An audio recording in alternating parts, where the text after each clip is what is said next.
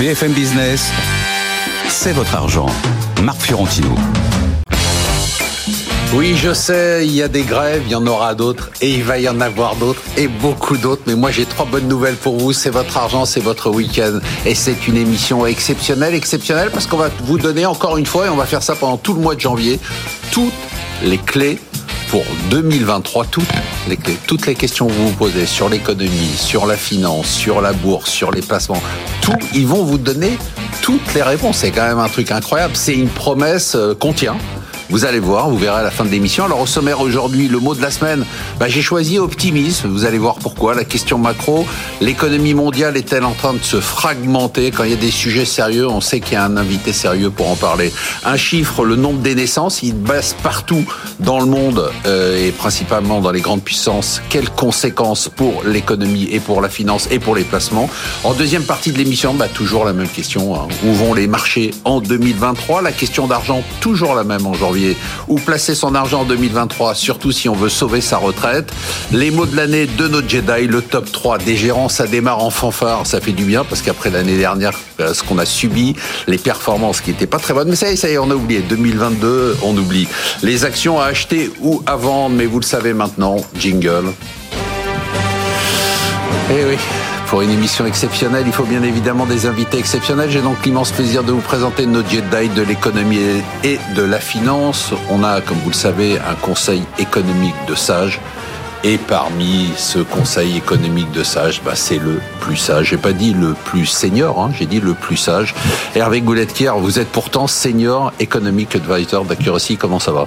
Ben, ça va pas mal. J'arrive à être à la fois senior et sage. Oui, c'est incroyable. c'est absolument euh, extraordinaire. Alors, je voudrais saluer euh, le fait qu'il soit là, hein, qu'il ait fait l'effort de se déplacer malgré ce week-end difficile qu'il passe habituellement au recueillement à Versailles, puisque je vous le rappelle, il y a 230 ans exactement, le roi Louis XVI était exécuté. Louis de Montalembert, merci. Je sais ce que c'est, à quel point c'est difficile pour vous de venir une journée comme celle-là. Week-end euh, dramatique. c'est ça? Tout à fait. Donc je rappelle que vous êtes régent de Pléiade AM, c'est ça? Alors, c'est pas tout à fait le titre. D'accord. C'est à peu près l'idée. Alors, face à un animateur et des invités souvent totalement irresponsables, nous avons dû faire affaire, appel à Léa Dunant-Châtelet, qui est doublement responsable, puisqu'elle est responsable de l'investissement responsable chez DNCA Finance. Vous n'avez toujours pas changé votre titre Si, en fait, mais j'ose pas le dire. Allez, dites-moi. Non, non, on a changé En, directrice, en plus ah, directeur. Ah, mais moi, je préfère. Non, non, non, moi, pour moi, vous êtes. On reste euh, responsable de la responsabilité. Oui, parce que ça me permet de faire des vannes lourdes. Oui, oui. c'est vrai. L'introduction va être dure après. Quand le monde va trop vite, il nous faut une boussole et cette boussole a un nom et un seul, Benaouda Abdedaïm, le maître absolu de la géopolitique. Bonjour Benaouda, Bonjour toujours un plaisir de vous recevoir et d'avoir vos lumières. Allez, on démarre. Allez, on démarre avec un mot sympa, optimisme. Bah oui, le contraste est dingue, mais même sur le plateau entre la fin de l'année 2022, c'était mais la déprime. Les dernières émissions, on avait juste envie de se jeter par la fenêtre. Et ce début d'année, c'est saisissant. Et même le FMI qui nous annonçait que des mauvaises nouvelles nous dit bah non, on va revoir nos prévisions économiques à la hausse. Olaf Scholz, alors lui on est sorti de nulle part, qui nous dit bah c'est certain, il n'y aura pas de récession en Allemagne. Même discours en France avec un Bruno Le Maire en col roulé qui est vraiment euh, en pleine forme. Alors, j'ai envie de commencer déjà par euh, la géopolitique, c'est-à-dire euh, Benaouda, on a l'impression il n'y a plus de guerre en Ukraine, il n'y a plus de conflit, la Corée, c'est un sujet dont vous parlez souvent. c'est fini, quoi, tout ça. c'est 2022 et 2023, il n'y a plus rien pour ceux qui, qui ne s'intéressent pas un tant soit peu à la marche du monde, effectivement, c'est fini, mais en la réalité, c'est que ce n'est absolument pas fini. C'est très étrange. Euh, pour ce qui concerne l'Europe, par exemple, cette semaine, euh, le Centre international pour les politique migratoire, qui est une institution, une organisation intergouvernementale euh, basée à, Bruxelles, a publié un, rapport euh, qui escompte 4 millions de réfugiés supplémentaires d'Ukraine euh, vers l'Union européenne. Il y en a déjà 5 millions. ça fait 9 millions de réfugiés, c'est-à-dire l'équivalent de la population autrichienne, qui arrivera au sein de l'Union européenne dans un contexte où, si ce n'est pas la récession, ce n'est pas non plus la croissance économique euphorique dans un contexte où euh, ces heures-ci, ce vendredi, est en train de se discuter euh, la possible livraison de chars de combat euh, les plus lourds, ceux de l'Allemagne, le Léopard 2, à l'armée ukrainienne, et donc la perspective que l'on revienne à cette bataille de, de chars, celle que l'on redoutait du temps de la guerre froide qui ne s'est pas produite sur le sol, euh, le sol européen, mais qui pourrait cette fois se produire sur le sol européen. Et je ne vais pas allonger euh, la liste, mais il y a effectivement une volonté, quoi qu'il en soit, euh, d'occulter cet aspect-là de la situation entre l'Ukraine et la Russie. Et pour finir, la perspective que d'une guerre qui serait circonscrite au, au, territoire ukrainien, on aille vers aussi vers le territoire russe avec une éventuelle livraison euh, de missiles euh, à, longue portée euh, pouvant toucher le territoire russe, ce qui amènera forcément le pouvoir russe à réagir autrement dans sa perspective de cette guerre. Et de ce point de vue-là, 2023 ne, relève, enfin ne, recèle pas de, nouvelles, disons, encourageantes de ce Donc vous dites du côté géopolitique, trop d'optimisme. C'est même de l'aveuglement. De ah c'est du déni du déni, de réalité. C'est exactement, c'est du déni de réalité, euh, avec euh, effectivement les experts, euh, les experts de salon qui vous disent que tel président est malade ou tel autre va être renversé ou telle situation va se, va se produire. il faut quand même se rappeler d'où on part, c'est-à-dire que mi-février, nombre d'experts nous, nous, précisaient que jamais, au grand jamais, il n'y aurait d'invasion du territoire ukrainien par la Russie. Donc de ce point de vue-là, une extrême prudence dans la lecture des événements géopolitiques et surtout de des, bouffées d'optimisme qui parfois euh, s'emparent d'acteurs extérieurs. Hervé Goulet-Kier, donc géopolitique, Benahouda nous dit trop optimiste. Euh, économique, macroéconomique, on est trop optimiste aussi quand on écoute euh, le, FMI, quand on écoute Olaf Scholz, quand on écoute Christine Lagarde. Alors commençons par le, FMI.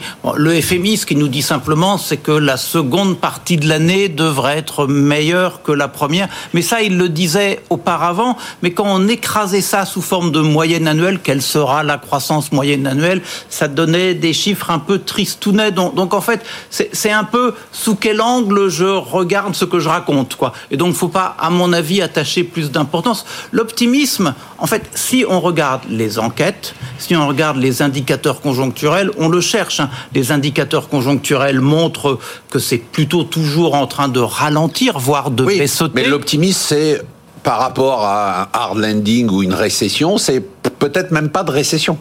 Alors, en fait, je crois que, enfin, si on est sur euh, le diagnostic franc, on sait qu'on est sur une croissance autour de zéro, un peu plus, un peu moins. Il y, a tellement d'illisibilité dans cet environnement économique qu'on n'est pas capable de dire. Et, donc, en fait, non. Ce qu'on doit dire sur euh, les chiffres, ils sont pas bons, montrent que ça ralentit slash baisse toujours. Les enquêtes, et on en a eu dans le cadre euh, de, du euh, forum de Davos, hein, auprès des présidents d'entreprise, auprès des chefs économistes, tout ça, c'est quand même encore tristounet. La, la réalité qu'on n'arrive pas à appréhender, et c'est pour ça qu'il y a différentes lectures et qu'on bascule un peu du pessimisme à l'optimisme, c'est qu'on est face à des crises à tous les étages. Benahouda nous a parlé de l'international.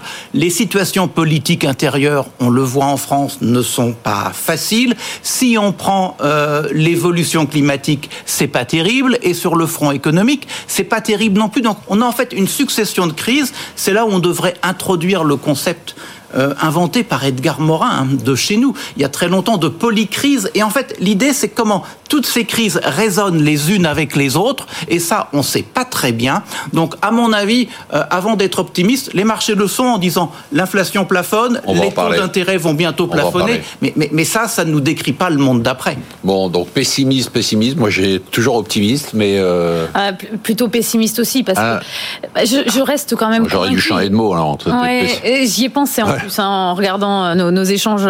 Non, je, trouve que le marché est très complaisant. Alors on parlera du marché, mais déjà les remontées que vous avez sur les entreprises. Eh ben alors c'est très simple. Euh, il y a les résultats qui commencent à tomber. C'est le, le bal des profit warning est ouvert. Et ça c'est quand même ce qu'on attend depuis déjà six mois. Là ça y est, les entreprises commencent à avoir une chute drastique des volumes et le disent avec des perspectives toujours très limité à 3 4 mois, une visibilité très faible. Moi, je vois des entreprises qui me disent "Je n'ai pas de visibilité sur le début de l'année. Je suis très lié à ce qui se passe en Chine et je n'ai toujours pas de visibilité sur ce qui se passe en Chine malgré qu'on annonce une réouverture.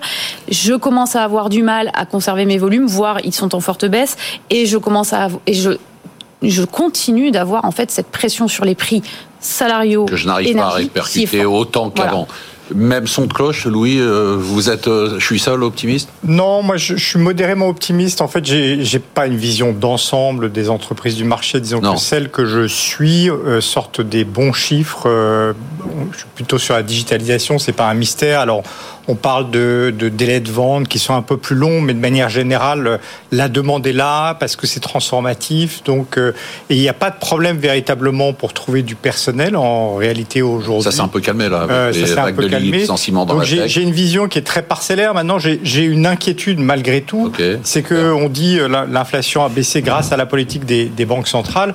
Au final, on sait que dans les phases de hausse de taux, ça met 4 à 6, semaines, 6, trimestres pour, euh, pour avoir de l'effet. Pour moi, la baisse d'inflation, c'est la baisse de l'inflation transitoire qui était issue de déjà ça.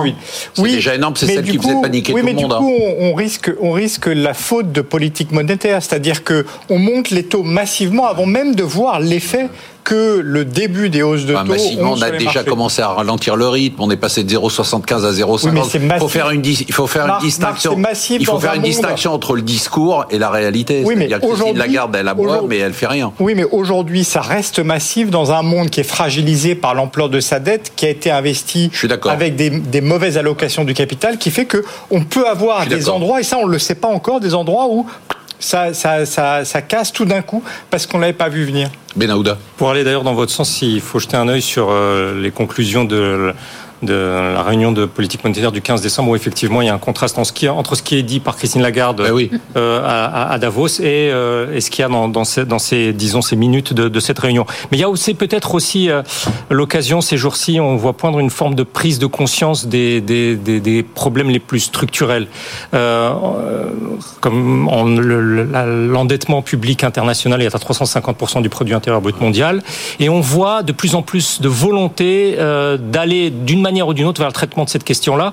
Le ministre colombien des Finances, qui est un État membre de l'OCDE, expliquait qu'il y a plusieurs dizaines de pays en développement qui sont soit euh, au bord d'une crise de dette, soit carrément au bord de, du défaut de paiement. Et cette semaine, enfin, dans les jours qui viennent, euh, Janet Yellen, la secrétaire américaine au Trésor, euh, fait euh, une tournée à travers les pays africains. Elle reste 11 jours, ce qui est énorme, pour un ministre américain des Finances. Et elle va se rendre en Zambie. Le, cas zambien est très intéressant parce que c'est le premier pays après la crise Covid à avoir fait défaut sur sa dette extérieure. Et donc on attend les États-Unis, le FMI, sur les Chinois aussi, sur un nouveau cadre de règlement de ces questions d'endettement, de ces questions de défaut de paiement. Euh, de ces questions de traitement de ces, de ces volumes de, de dette. Et donc il y a peut-être aussi une prise de conscience de ce point de vue-là qui euh, pourrait euh, peut-être aller dans le bon sens. Allez, on passe à la question de la semaine. Une question qui a agité tout Davos, hein, parce qu'on dit qu'il ne s'est rien passé à Davos, mais je trouve qu'il y a eu ce, mot qui qu'on a entendu partout, c'est-à-dire fragmentation. Justement, est-ce qu'on We Are the World, est-ce qu'on est toujours ce monde? Grosse déprime hein, Donc à Davos, évidemment, le manque de neige n'a pas aidé, mais aussi la crainte que le monde fasse machine arrière après des décennies d'intégration, de mondialisation, de globalisation. On parle guerre froide, on parle repli, on parle protectionnisme, on parle fragmentation. Mon sentiment, je commence comme ça, comme ça je lance le débat, c'est qu'on peut pas revenir en arrière évidemment euh, sur la mondialisation, qu'on a une sorte d'équilibre de la terreur économique comme l'équilibre nucléaire et que les États-Unis et la Chine se regardent en chien de faïence, mais qu'il y a quand même une évolution, c'est-à-dire que c'est devenu quand même chacun pour soi, et maintenant plus personne n'a honte de le dire. On l'a vu avec l'IRA euh, américain, Hervé Gouletker. Est-ce qu'on est dans ce monde où euh, finalement, ça y est, on a fait semblant avec l'OMC de dire on est dans un monde ouvert, euh, sans barrière, mais en fait il y a des barrières réglementaires, des taxes, tout ce que peuvent imaginer les Chinois, ils l'ont fait, les Américains maintenant. Ben, en fait, on croyait qu'on serait dans un monde qui permettrait une mondialisation heureuse. Hein. On pensait que les... C'est ce qu'on a eu quand même pas très longtemps et ça n'a pas toujours été ça. Mais voilà, on, se disait, on est dans le sillage de Montesquieu, d'Adam Smith, et donc c'est le doux commerce qui règle le monde et qui rend les rapports entre nations pacifiques. Et puis on s'aperçoit qu'on est plutôt dans un monde à la Clausewitz, c'est-à-dire qu'il y a une compétition entre États et que cette compétition, elle peut prendre la forme du commerce ou elle peut prendre la forme de la guerre. Quoi. Et, et donc finalement, c'est moins sympa. Et quand on dit ça, on voit bien qu'on a un fonctionnement différent du monde c'est vrai que l'interdépendance, que l'intégration, tout ça s'est remis en cause. Hein. c'est Europe-Russie, c'est euh, États-Unis-Chine. Donc oui, il se passe des choses. Alors est-ce qu'il faut être dans une logique du blanc ou noir? Il y avait la mondialisation et maintenant le protectionnisme. Non, parce que tout le monde se tient par la barbichette. C'est ça. Les... Que j'ai appelé l'équilibre de la terreur économique, c'est ça. Parce qu'en en fait, les Chinois, en matière de matières premières, en matière de services aux entreprises, ils ont besoin des autres. Les les Européens en matière d'électronique, pour les matières premières, ils ont besoin des autres. Et les Américains, ils sont bons, en fait, sur l'énergie, l'agroalimentaire et l'immatériel. Sur le reste, ils ont vraiment, vraiment besoin des autres. Donc, en fait, ce qu'on est en train de vivre, c'est un ralentissement de la, du rythme de la mondialisation, de ces pulsations, et en fait un contenu de la mondialisation différent. Il y a moins de, quoi, il y a un ralentissement des échanges de marchandises, il y a plutôt un mieux du côté des services, il y a plutôt une baisse du côté des capitaux, et tout ce qui est immatériel, ça va très très bien. Avec quelque chose auquel il faudra penser, c'est aussi les migrations.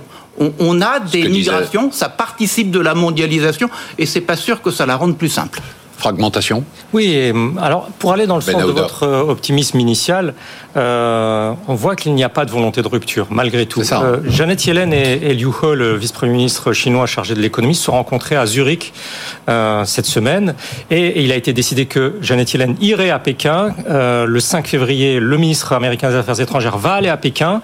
on a parlé d'entretiens constructifs de part et d'autre. Alors, le contenu n'est pas extraordinaire. Oui, c'est pas important à la limite. Mais à la rigueur, oui. Et, mais si ça, le sous-jacent, c'est ça amène, par exemple, les États-Unis, euh, l'exécutif américain, à réécrire le décret exécutif qui porte sur euh, les investissements américains dans les projets où des intérêts chinois sont, sont, sont présents. Donc, pour ainsi dire, il n'y a pas euh, d'intention de rupture franche. Et de la part des Chinois, euh, il n'y a malgré tout aucune remise en cause fondamentale du système commercial international tel qu'il est régi, c'est-à-dire qu'ils ne veulent pas aller à la rupture à l'organisation devant l'Organisation mondiale du commerce. Ils invoquent le droit commercial international à tort ou à raison, euh, chacun l'interprétera comme il voudra, mais il n'y a pas de volonté de rupture. Euh, moi, je trouve que, enfin, Benahouda, vous êtes un peu optimiste. En fait, on a aujourd'hui une vraie difficulté à lire la Chine parce que envoyer Liu face à Yellen, Liu, il est sur le départ. En mars, il ne sera plus là. C'est l'expression de la politique économique d'autrefois et on cherche quelle sera la nouvelle politique économique demain. Et en termes de relations internationales, l'ancien ambassadeur à Washington a été oui, nommé ministre, il peut parler. c'est très bien. Mais par contre, celui qui est en charge de la politique internationale au niveau du bureau politique, le plus haut degré, c'est un dur. Et donc voilà, donc il, joue sur les deux tableaux. Comme toujours, ça n'a pas changé. Louis Non, effectivement, on ne va pas revenir en arrière. Ce qui a amené, euh, par exemple, l'habillement, euh, passer de 11% du revenu disponible des ménages à 3% en France, évidemment qu'on ne reviendra pas en arrière. Maintenant, je pense qu'au cours des dernières années, les entreprises et peut-être aussi les États ont oublié le couple bénéfice-risque. On a été chercher le bénéfice à tout prix.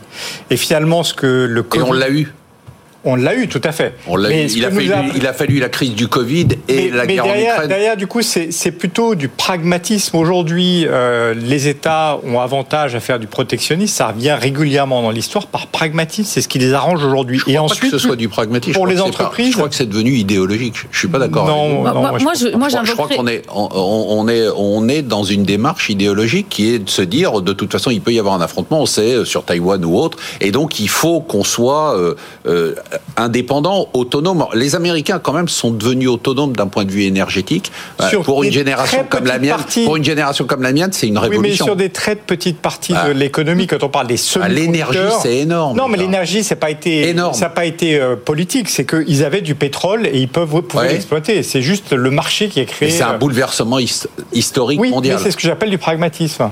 Non, moi, je voulais juste rajouter. Je pense qu'il y a l'autonomie effectivement qui est le point central, mais le deuxième que vous n'avez pas évoqué, qui fait qu'on ne va pas forcément opposer la globalisation finalement au protectionnisme, c'est le fait de prendre conscience que les ressources sont finies. Mmh. Et là, on est dans un monde expansionniste dans lequel en fait chacun, chaque État, chaque industrie se rend compte que ses ressources sont finies. Et donc, mais on nous dit, ça fait tellement de temps qu'on nous dit que les ressources sont finies. On nous a dit sur le pétrole qu'il n'y aurait plus de pétrole, il y en a. Les terres rares, on commence à en trouver en Europe, en Suède. C'est euh. sûr, mais c'est bien pour ça qu'on parle de protectionnisme. C'est-à-dire que est-ce que les ressources qu'il y a aujourd'hui, prenons les terres rares, en Chine principalement, qui doivent irriguer toute la chaîne de valeur du changement des constructeurs automobiles pour les 15 prochaines années, est suffisant? Probablement pas. Est-ce qu'on est autonome? Certainement pas. Donc, revenons chercher ces terres ici. Je voudrais très rapidement passer quand même au troisième thème. On n'aura pas le temps de le développer parce que c'est mon obsession, c'est la démographie, c'est la chute euh, du nombre de naissances, c'est la cata. On fait plus de bébés. Alors en Chine, vous avez vu, hein, c'est quand même un retournement total, hein, retournement total. J'ai pas peur du mot. Euh, C'est-à-dire qu'il y a une diminution de la population qui est spectaculaire. Euh, on l'a déjà au Japon. Hein, je vous rappelle déjà depuis plusieurs années. Le monde se nipponise. On n'est pas d'accord. Hein, tous les, enfin moi je suis pas économiste, mais les économistes sont pas d'accord sur l'impact. Je voudrais revenir très rapidement sur le sujet. L'impact de la démographie, la chute des naissances, les, populations qui diminuent. Et on me dit, oui, mais en Afrique, c'est différent. Non, mais même en Afrique, le taux de fécondité est en train de s'effondrer.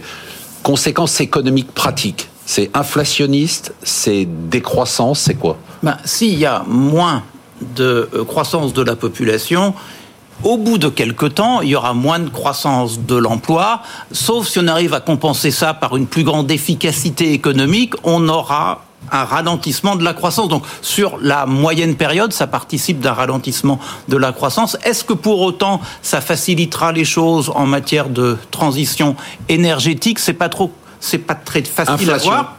Bah, sur l'inflation, euh, s'il y a moins d'offres et que pour une raison ou pour une autre, la demande s'adapte avec retard à l'offre, ça ferait une inflation qui pourrait être plus forte. Mais moi, ce sur quoi je veux insister, c'est qu'en même temps qu'on a l'évolution de la démographie, il y a aussi la transition climatique. En fait, aujourd'hui, la pollution, ça tue des gens, ça fait donc une démographie plus faible, et, et donc ça, ça accroît ce qu'on est en train de dire. Donc il y a les deux effets à prendre en compte. In fine, moins de croissance, c'est pas c'est en fait la qualité de la croissance qui compte. Et là, la qualité de la croissance, la démographie, nous aide pas trop. Benahouda. On a du mal à saisir comment la croissance potentielle euh, chinoise ne sera pas atteinte par un mouvement qui est extraordinaire. Extraordinaire. Euh, tout à fait extraordinaire et euh, qui amène à ce qu'il y ait eu en 2021 7 600 000 mariages euh, en Chine 7 600 000 mariages sur une population d'un milliard 400 millions euh, d'habitants. Et pour avoir des enfants en Chine, généralement, on se marie.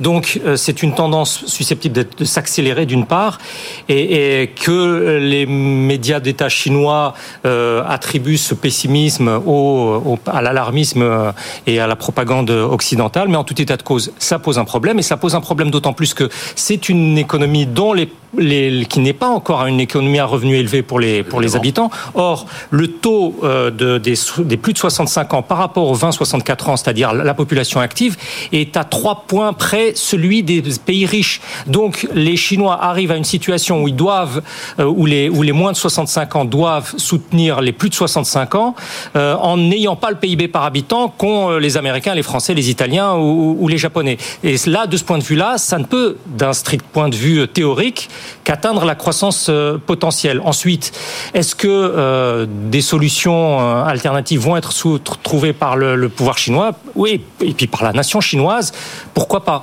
Mais ah, là, ça, semble être compliqué quand on voit les chiffres même de pays comme la Corée. Hein. La Corée qui a quand même le record de fécondité, 0,80 par, par femme. Et puis le fait qu'il y a un changement très profond de la société bah chinoise. Il y a une publication cette semaine hein, de l'idée de l'économie de la paresse dans une publication euh, de Shanghai, euh, que je, précise, c'est une publication qui appartient au Parti communiste de Shanghai. Donc l'économie de la paresse, comment en faire le moins possible pour euh, laver sa vaisselle, pour manger, pour et on a l'impression que c'est on est en train, c'est en train de, de, ce point de vue-là, de, de, de modif, de bouleverser la, la, notion, l'économie de la paresse. Et donc, euh, ça veut dire qu'on commence à exporter nos idées, notre idéologie. D'une certaine façon, oui. C'est quand, même, quand même fabuleux. Il y a dix ans, c'était la crainte fondamentale du président du Fonds souverain chinois, c'est que la culture européenne de ce point de vue-là s'exporte. Mais c'est même pas européenne, c'est française. Non, il parlait d'européenne. Il parlait d'européenne. Allez, on se retrouve en deuxième partie de l'émission. On va parler des marchés, on va parler des placements, on va parler des actions à acheter ou vendre.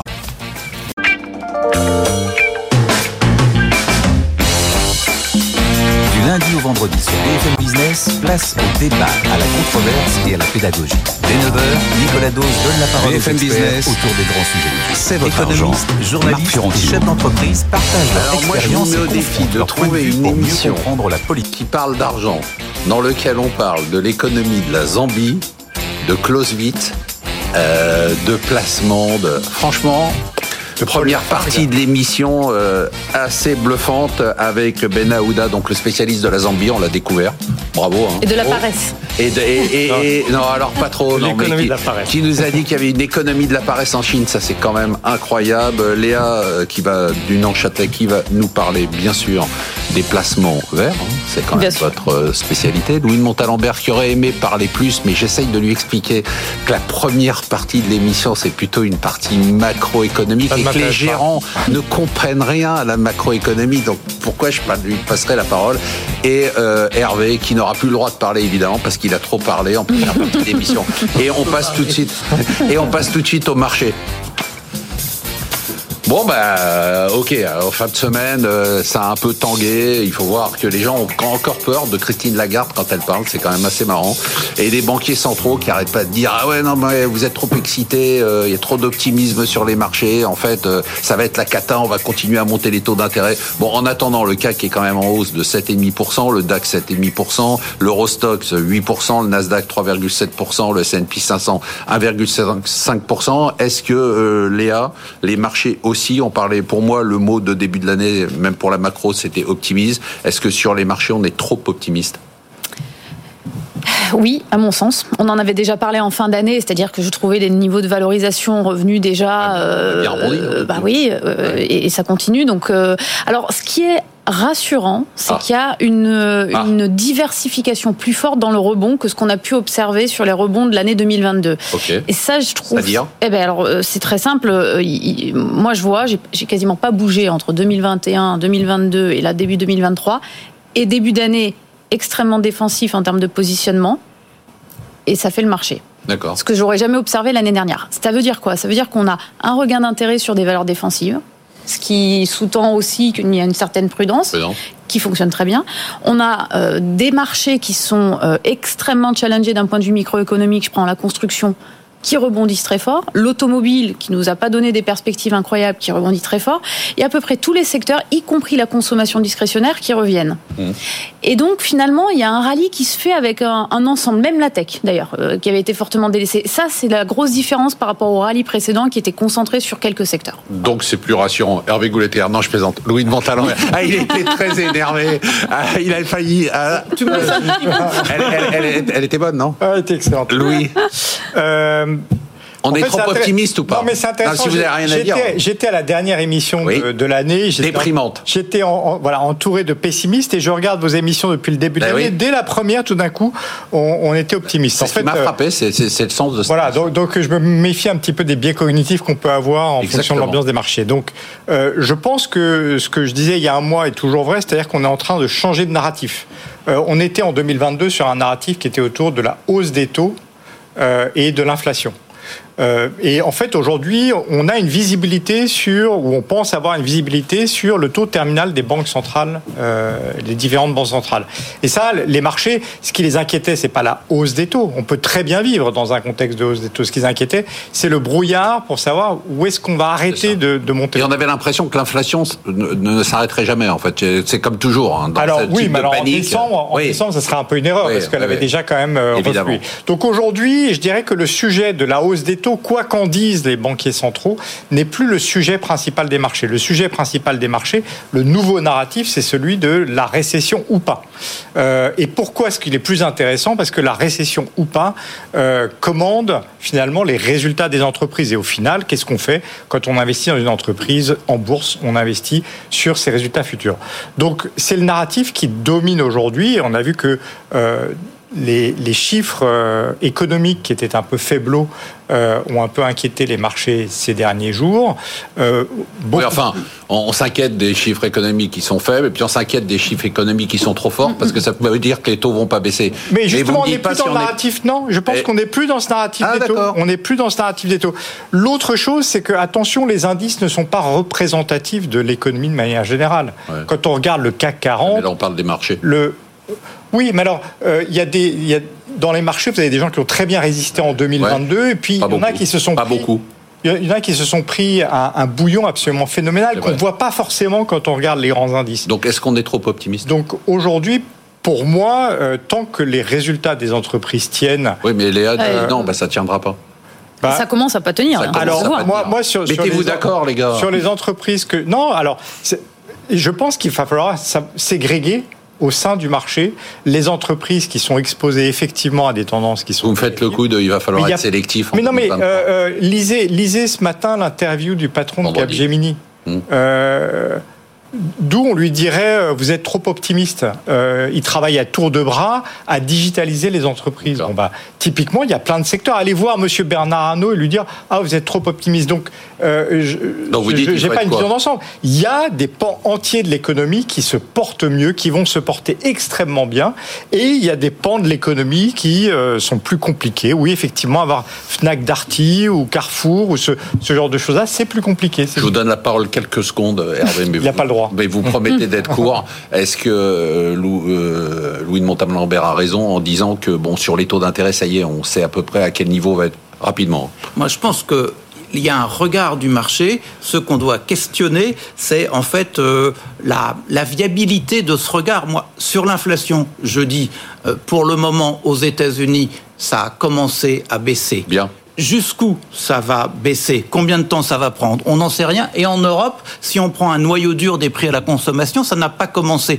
Et les banques centrales, faut les écouter. Les banques centrales, elles nous disent sur l'inflation, je ne sais pas. Sur les anticipations inflationnistes, il faut être attentif. Et puis il y a une même qui nous disaient qu'il n'y avait pas d'inflation. Non, je suis pas d'accord avec vous. Non mais moi je dis qu'il faut pas les écouter parce qu'elles ont dit, excusez-moi l'expression, mais elles n'ont dit que des conneries depuis deux ans. Non mais là vous êtes euh, sévère et injuste. Non, on peut reprendre toutes les ah déclarations. mais, ah mais je suis pas d'accord avec vous. Reprenons non, mais on peut reprendre leurs déclarations en janvier avant l'Ukraine. On peut reprendre leurs déclarations au moment de l'Ukraine. Elles se sont trompées. C'est pas grave. Tout le monde se trompe, mais elles se sont trompées. Donc on peut pas dire on va les écouter aujourd'hui. Enfin, euh, d'abord, qui a fait une bêtise une fois, ça mais ne trois fois, c'est beaucoup. Il y aura beaucoup de bêtises. Trois fois, c'est beaucoup. Non, non, non, non, non, mais en fait, il y a des questions. Le marché apporte une réponse à ces questions. Quelle est la validité de cette réponse? Je pense que c'est une réponse qu'il faut prendre avec des pincettes. Et le marché nous l'a appris plein de fois. Il est capable de changer d'avis et assez vite.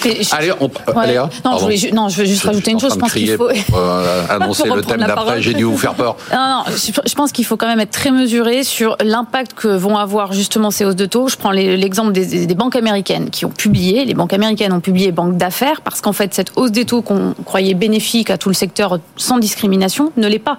Et c'est là où je pense qu'on va avoir des découvertes un petit peu plus euh, compliquées que prévues. Et les, chefs d'entreprise nous le disent, nous le disent. Il y a cette visibilité qu'on n'a pas, je suis d'accord. Et donc, ne pensez pas qu'on revient à un monde normal où tout va être très facile. Les banques américaines, ce qui vient de se passer, pour moi, c'est flagrant. On pensait tous que ça serait génial. Justement, la question d'argent, la question qui tue. Alors, c'est pas la question de la semaine, c'est la question du mois. Là, ça sera vraiment les géants. Où est-ce qu'on doit investir son argent en 2023 pour financer sa retraite? Parce que il va falloir bosser, Léa. Vous êtes jeune, il y a encore 45 ans de boulot pour vous. j'ai de la chance, j'ai déjà fait quasiment 25, mais bon, on va dire que je suis à la moitié du chemin. Euh, si, non, ben, alors, où est-ce qu'on met son argent Là, on arrive à un stade pour moi qui redonne de la couleur déjà à, ça va plaire à personne, au monétaire. C'est-à-dire que tout le monde euh, a oublié cette classe d'actifs qui ne rémunérait plus, mais qui est quand même sans risque, avec un sentiment euh, côté épargnant qui n'est pas forcément extrêmement bon. Je pense que le monétaire va prendre une certaine place. Quand vous dites monétaire, euh, pour les oh, bah, c'est des SICAV monétaires, ça revient ça oui, Parce que les SICAV monétaires, j'ai regardé les performances, elles sont pas terribles. Eh ben, forcément, parce que l'effet de la hausse des taux arrive maintenant. Donc là, je pense qu'ils vont commencer à reproposer des taux à 2, Par exemple, est-ce que le livret A, c'est du monétaire?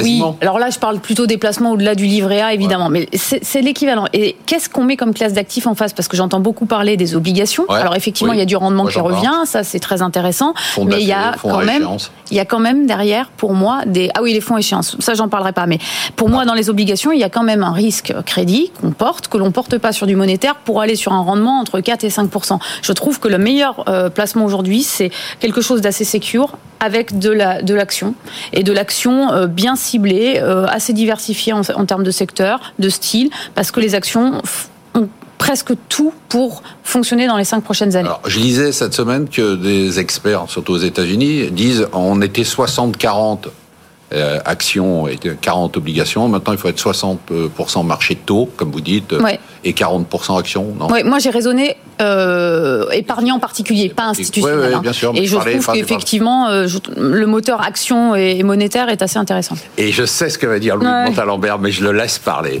Comment on peut proposer du 3% alors que l'inflation est assise Allez.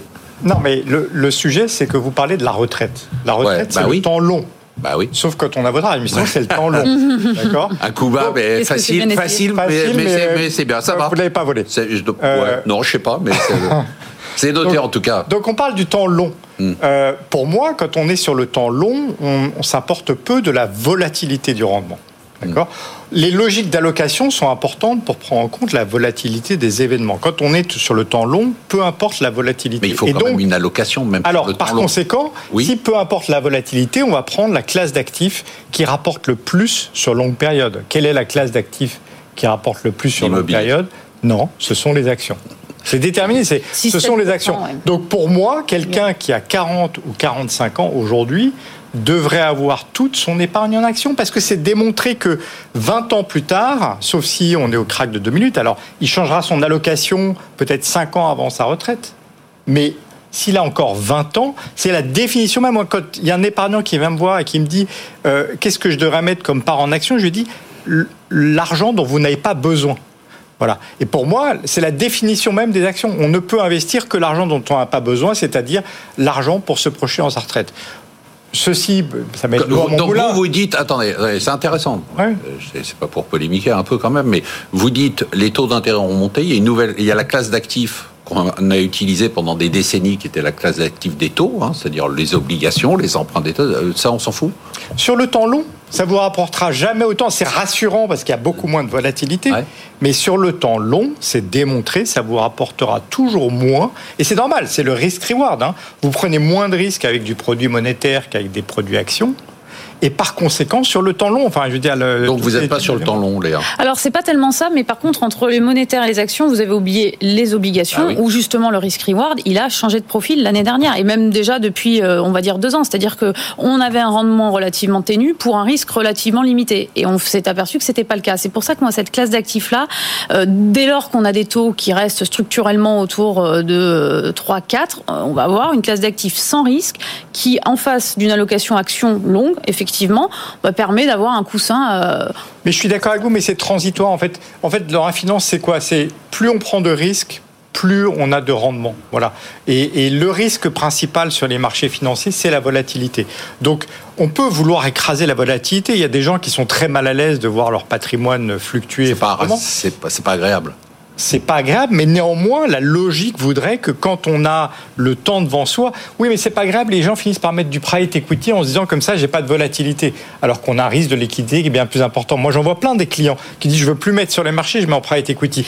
C'est un non-sens psychologique. Pourquoi enfin, c'est non, c'est une réalité psychologique, c'est un non-sens intellectuel. Pourquoi Mais parce que il y a un risque de liquidité qui est bien plus important que le risque de volatilité. Le risque de volatilité, c'est le risque de devoir sortir son argent en septembre 2008. Une chose et son contraire parce que vous dites on est sur du temps long. Si on est sur du temps long, le problème de liquidité sur le private equity n'est pas un problème. Non, non, je dis que c'est très bien le, le, ah. private equity. Sur le temps C'est formidable. Mais ce que je veux dire, c'est qu'on peut pas parce que je me masque les yeux, parce que le, la, société de gestion ne fait pas une valorisation tous les jours, dire que j'ai un risque moindre, c'est pas vrai. Ça, c'est très important. Cette notion de valorisation quotidienne qu'ont les marchés donne ce, sentiment que ça bouge tout le temps, là où effectivement le private equity rassure parce qu'on voit euh, de temps à autre un niveau de valorisation et bon. Ça, c'est un. Et Hervé Goulettier qui veut parler des marchés maintenant. Mais oh, qu'est-ce que vous vouliez dire? Une seconde une seconde. Je veux dire que lorsque l'on regarde sur longue période, il faut aussi intégrer le fait que le fonctionnement de l'économie sur cette longue période peut changer et les interrogations qu'on doit avoir aujourd'hui, quel sera le régime d'inflation sur longue période, quels seront les équilibres euh, de comptes publics sur longue période, qu'est-ce que ça fait sur les taux d'intérêt, le niveau des taux courts, la forme de la courbe des taux, et si on a des taux plus élevés, qu'est-ce que ça fait sur les multiples de capitalisation? On ne peut pas, à mon avis, à un horizon 30 ans devant, faire simplement le duplicata des 30 ans qu'on a vécu. Je crois que ça va changer et ça doit poser des questions et les gérants doivent les intégrer. Vous devez les intégrer, les gars. Benahouda, le mot de la semaine ou de l'année pour vous euh, Alors c'est de la semaine, hein, plus. Oui, quoique, euh, c'est l'huile de palme. Ah. Huile de palme, pourquoi? Parce que euh, le gouvernement de la Malaisie est en train d'essayer de convaincre celui de l'Indonésie de boycotter les exportations vers l'Union européenne, parce que au mois de décembre, l'Union européenne a pris un règlement qui exige de certifier les importations de bois, de soja, de d'huile de, palme, enfin de, de tous ces produits-là, certifiés qui ne, qui ne provoquent pas une déforestation. Ça voudrait dire quand même euh, une, alors les Malaisiens disent euh, les, les Européens sont protectionnistes sont, euh, sont, ont des pratiques discriminatoires pour favoriser leurs propres producteurs d'huile. Alors il y a cette, cette idée-là, mais il y a beaucoup de mise en garde, et c'est frappant au sein de l'ASEAN de dire ne les cherchez pas, les Européens, c'est de très puissants clients, c'est non seulement très puissants clients, mais ils ont un pouvoir normatif mondial extraordinaire. C'est lorsque eux décident qu'on va certifier, ah, une, bonne euh, certifier une production comme celle de l'huile de palme ou du bois ou du soja à l'importation, tôt ou tard ça va se répandre dans le monde entier. Et c'est aussi là un aspect de la puissance euh, euh, extérieure européenne. Ah, c'est super ce que vous nous dites là. Oui, mais apparemment ça n'a pas l'air d'intéresser grand monde. Ben, moi, ça m'intéresse beaucoup. Léa, le mot de la semaine. C'est savoir-faire et ça, ça va parfaitement avec ce qui vient d'être dit. Euh, d'ailleurs, je rebondis sur Michelin qui avait fait ça sur le caoutchouc il y a des années, comme quoi ils avaient bien anticipé. Donc le côté normatif, on l'a. Savoir-faire, c'est parce que euh, j'ai l'impression que sur les marchés actions dans lesquels je suis, il y a des gens qui arrivent avec des brillantes idées. Mais le concept maintenant, c'est de dire j'ai l'idée et je vais le faire faire ailleurs. Je pense que ce concept-là, il est terminé. J'ai écouté une interview très intéressante de Loïc Le Floch, président, qui a rappelé ça, qui a dit le savoir-faire, c'est celui qui fait, et celui qui fait, c'est celui qui sait faire. On a oublié cette chaîne de valeur-là, et je pense que ça va être le grand concept de l'année, de remettre au centre de la valeur ajoutée d'une entreprise son savoir-faire. Louis de Montalembert. Moi, mon mot de l'année dernière, c'était Chine, et mon mot de la semaine, c'est à nouveau Chine. C'est pas par manque d'imagination, mais il se passe tellement de choses, tellement souvent. En fait, cette semaine, c'est absolument fascinant. C'est qu'on a eu un tournant à 180 degrés de l'autorité chinoise, dont on disait encore il y a un mois, c'est le politique qui a pris le pouvoir, plus rien à faire de l'économie. Quand on regarde le, nouveau président du Parti communiste, que des gens qui méprisent absolument le, primat de l'économie. Et là, on a un tournant à 180 degrés. On a une annonce que finalement, euh, euh, on a fini la réglementation de, de, tous les gens d'Internet, que finalement on va euh, euh, favoriser à nouveau l'immobilier. Et donc on peut se questionner alors sur la faiblesse en réalité de Xi Jinping, dont on a dit qu'il était le plus puissant depuis des années, qui est obligé de mordre son chapeau crise après crise. Et on peut se poser la question aussi de savoir si socialement en Chine ça se passe véritablement véritablement bien. Vous voulez chauffer Benahouda, mais là on en aurait pour trois quarts d'heure. Euh, Hervé Moi, mon mot c'est Sisyphe.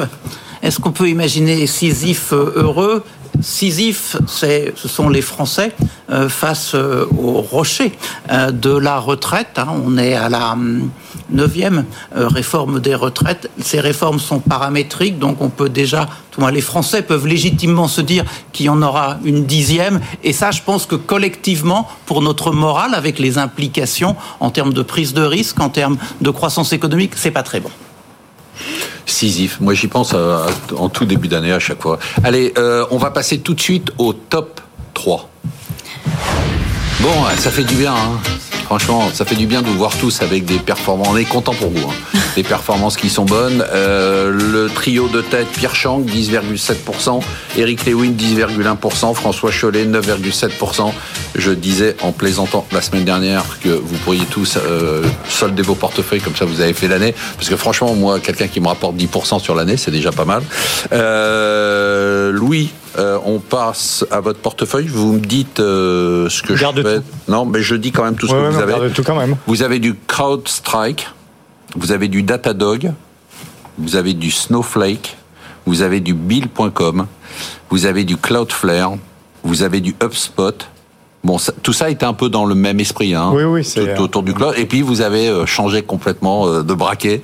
Vous nous avez proposé du Stellantis en nous expliquant que c'était quand même de la tête. Oui, oui, bah, comme tout le monde. Je crois que j'en ai euh, sur euh, 75% euh, des portefeuilles. C'est une aberration de marché. Oui, mais c'est une aberration qui dure. Mais c'est juste. Euh, mais qui va, oui, mais, Qui, non, non, mais pour ça, vous, quand ça dure deux semaines, ça dure. Mais... Non, non, ça dure. Ça fait un an et demi que tout le monde me dit acheter du Stellantis. Ça a monté, Heureusement que je l'ai pas fait.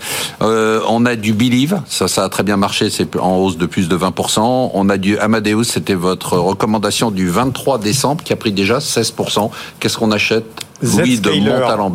Z-Scaler. Donc, euh, euh, le cloud a induit un changement complet des paradigmes de cybersécurité avec des nouveaux acteurs qui émergent, les anciens qui commencent à disparaître progressivement. Et Z-Scaler, c'est Z Scaler. C'est euh, le champion de ce qu'on appelle le zero trust. c'est-à-dire en fait un espèce de tunnel qui permet, notamment avec des algorithmes d'intelligence artificielle, de complètement garantir un échange de données. Euh, c'est une entreprise qui fait un milliard de dollars de chiffre d'affaires, qui va doubler son chiffre d'affaires en deux ans. Hein. c'est le rythme de croissance des entreprises du cloud aujourd'hui, euh, qui est profitable à 10%, mais qui a un cash flow, euh, un free cash flow de 20%. Il faut savoir que toutes ces entreprises ont en fait un besoin en fonds de roulement négatif. Et donc, aujourd'hui, c'est une autre métrique de valorisation qui est intéressante, c'est qu'elle a un free cash flow yield de 2,5%. Et ça, ça avec un rendement de free cash flow de ça, ça, vaut juste pour, pour, quelle est la capitalisation de la boîte à peu près? La capitalisation c'est 10 15 milliards. 15 milliards, c'est 15 fois le chiffre d'affaires quand même. Mais bon. Non, non, alors elle, elle va faire 1,5 milliard, elle clôture en juillet 2000. 2000. Oui, mais quand vous, vous croissez de 40% en marge, la croissance. Alors je vais vous donner une autre méthode. Non, non, j'ai pas le temps. Le PEG est de une fois. D'accord, donc ça va. Allez. Léa, je vous donne votre portefeuille, vous me dites ce qu'on fait. Vous avez du plastique omnium. Bah, tout est dans le tout est dans le verre. Alors on garde, c'est ce que je vous ai dit. C'est sympa ça. Plastique omnium, donc euh, on a du Zasto System, on a du Sika.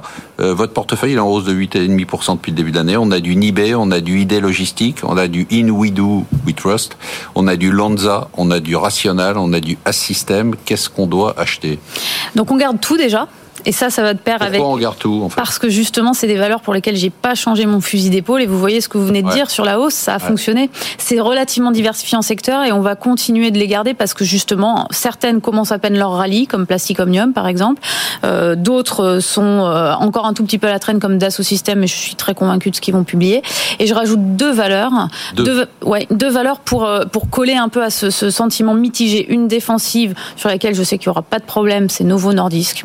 Voilà, je la re-rentre. On l'avait sortie, je la re-rentre. Vous expliquez ce que c'est en deux mots? Ah, bien sûr, Novo Nordisk, c'est le leader mondial de euh, santé euh, liée à l'obésité, évidemment au diabète. Donc, euh, ils font la production, évidemment, des molécules, mais également tous les moyens pour les administrer, parce que c'est très varié. Et donc, évidemment, c'est un boulevard en termes de croissance. ils innovent en permanence. C'est un, c'est un monobusiness. Ils ne font que l'obésité. Donc, c'est pas une pharma. Et moi, c'est ça qui me plaît. C'est très facile. Le deuxième, c'est STM, ST Microelectronics, pour rentrer un tout petit peu de, de de, semi-conducteurs dans ce portefeuille, un peu de cyclicité qui adresse évidemment le marché de l'automobile. On sait que c'est un sujet, ça n'a pas bien marché l'année dernière. Je pense que maintenant, ça risque d'être leur année parce que les besoins sont très importants. Et c'est une très belle valeur, donc euh, c'est Ces deux valeurs, elles ont déjà bien euh, performé depuis le début de l'année euh, Novo Nordisk, c'est légèrement en dessous du marché. STM également, qui a moins bien fonctionné que ASML. J'ai hésité entre les deux d'ailleurs. Quand on voit le rebond, Louis de l'envers très rapidement de certaines valeurs, est-ce qu'on se dit ah zut, bon c'est trop tard ou on se pose pas de questions parce qu'on est sur le temps long? Le rebond qu'on vient d'avoir depuis le début de l'année Ça, il faut regarder au cas par cas. Il y, a, il y, a, toujours des exubérances euh, irrationnelles. Et puis après, il y a effectivement, je suis rassuré, il y a beaucoup d'entreprises qui ont été punies l'année dernière de manière indue. Donc parfois, un rebond euh, euh, ne dit pas que la valeur est chère. Après, il faut aller regarder les fondamentaux. Merci de nous avoir suivis. Merci à tous ces invités. C'était franchement, c'était passionnant. On se retrouve la semaine prochaine pour une émission dont je peux déjà vous dire qu'elle sera exceptionnelle. Surtout, n'oubliez pas que vous pouvez nous écouter, nous voir, nous revoir en replay, en podcast euh, sur tous les sites de streaming.